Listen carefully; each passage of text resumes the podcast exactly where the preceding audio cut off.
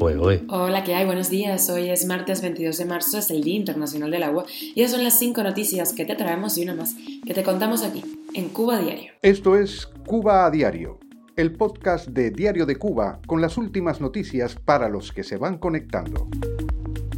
Estados Unidos asegura que está allanando el camino para las exportaciones de alimentos a Cuba. Y el Minin, por su parte, amenaza a los cubanos que compran carne de res en el mercado negro. Un manifestante cubano del 11 de julio ha escapado en balsa de una condena de cinco años en prisión. Y la activista cubana Thais Milanes Franco ha denunciado hostigamiento del régimen desde su salida de prisión el pasado septiembre. Y te contamos la última hora de lo que sucede en Ucrania. Recuerda pasarte por la página de Diario de Cuba, que tenemos un hilo que se actualiza constantemente. Kiev ha dicho que las fuerzas rusas tienen combustible y alimentos para tres días. Esto es Cuba a Diario, el podcast noticioso de Diario de Cuba. Estados Unidos está buscando alternativas para aumentar las exportaciones de alimentos hacia Cuba, teniendo en cuenta, dicen, los serios riesgos a la vida que pueden traer las casas de productos de primera necesidad, incluida la comida en la isla. Así lo dijo la Embajada de Estados Unidos en La Habana en un tuit. La sede diplomática informó que solo en el año 2021 las empresas estadounidenses exportaron casi 300 millones de dólares en productos agrícolas a Cuba para ayudar al pueblo cubano.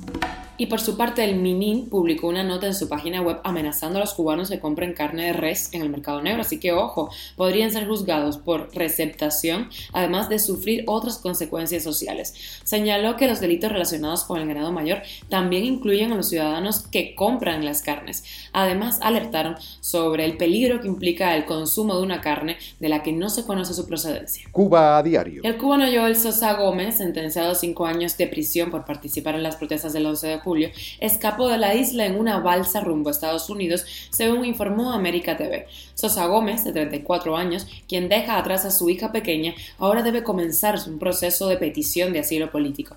De acuerdo con la Organización de Representación Legal Cuba, Lex, Sosa Gómez, juzgado por los delitos de desorden público y desacato, se encontraba en libertad bajo fianza en el momento de la huida y la activista cubana Thais Milanés Franco denunció que el régimen cubano la hostiga constantemente desde su salida en prisión el pasado septiembre.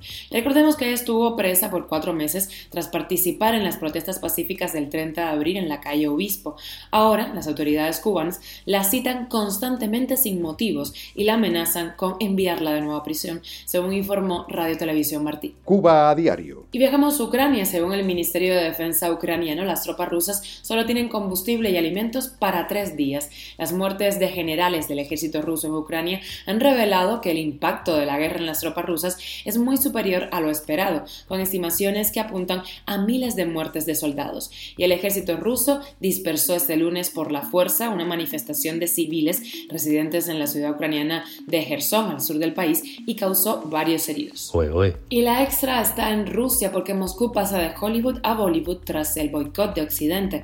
Los rusos tendrán que habituarse a ver cine de la India, China y Latinoamérica después de que las grandes productoras de Hollywood y Occidente en general impusieran un boicot financiero y comercial a Moscú. La taquilla rusa se enfrenta a un desafío tal vez peor que el que supuso el cierre por la pandemia del COVID-19. Esto es Cuba a Diario, el podcast noticioso de Diario de Cuba, dirigido por Wendy Lascano y producido por Raiza Fernández. Gracias por estar del otro lado. Te acompañamos de lunes a viernes a las 8 de la mañana, hora de Cuba, 1 de la tarde en Madrid, 1 y media de la tarde en La Habana, 6 y media de la tarde en España. Estamos en Telegram, Spotify, SoundCloud, si estás en Cuba, uso VPN, Apple Podcast y Google Podcast, donde también puedes escuchar otros programas poderosos de Diario de Cuba y síguenos en nuestras redes sociales. Yo soy Wendy Lascano y te deseo un gran martes.